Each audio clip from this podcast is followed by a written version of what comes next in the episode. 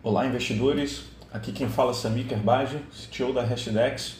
Estou aqui para passar o Morning Call do mercado de criptoativos, representado pelo NCI, o Nasdaq Crypto Index.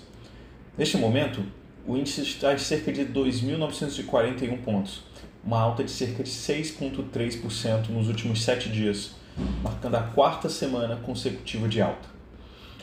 Essa alta se deve em grande parte pelo Bitcoin, que está sendo negociado 47.200 dólares, mostrando uma recuperação de mais de 20% no mês, e pelo Ethereum, que tem subido de forma significativa desde a implementação bem sucedida daquele upgrade London há duas semanas atrás. No mês de agosto, o Ethereum já mostrou uma alta de cerca de 40%. Apesar dessa forte alta nos dois maiores criptoativos do NCI, quase todos os ativos do índice tiveram uma alta ainda maior. Como, por exemplo, podemos citar o Chainlink, o Uniswap, Filecoin e o Stellar Lumens. Todos esses tiveram uma alta de cerca de 50% no mês de agosto. Falando sobre as principais notícias da semana passada, a gente viu que o OpenSea acabou de ultrapassar o Uniswap em uso na rede do Ethereum. O mercado de NFTs ou tokens não, não fugíveis, OpenSea, liderou a classificação em consumo de gas, que é a taxa de transação na rede do Ethereum nas últimas 24 horas, ultrapassando o Uniswap, que é uma das aplicações mais populares na rede do Ethereum. Desde julho do ano passado, o Uniswap, que é o maior serviço de exchange descentralizada do Ethereum, normalmente comanda a maior parte das taxas de transação diárias, que é uma métrica chave para a gente mensurar o atual uso, né, o uso real de blockchain né, do, do Ethereum. Segundo a matéria da CoinDesk, as taxas de gas gastas no OpenSea ontem foram superiores a 1,9 milhões de dólares, enquanto o Uniswap V2 e V3 ultrapassaram apenas 1,57 milhões. Isso é um indicativo que o mercado de NFTs tem se expandido e inovado constantemente, alcançando altos níveis de utilização e popularidade.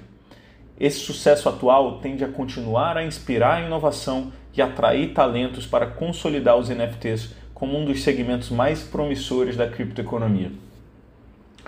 Uma outra notícia de destaque nos últimos dias tem sido a intensa disputa entre a indústria de cripto americana, o Congresso e a Casa Branca na discussão de um projeto que tramita no Senado americano chamado de Infrastructure Bill.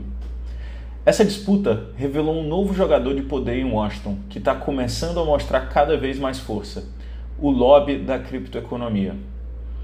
O mercado de cripto foi pego de surpresa pela primeira vez quando legisladores e o governo Biden miraram no setor com novas regras tributárias inseridas no projeto de infraestrutura bipartidário do Senado anunciado no mês passado.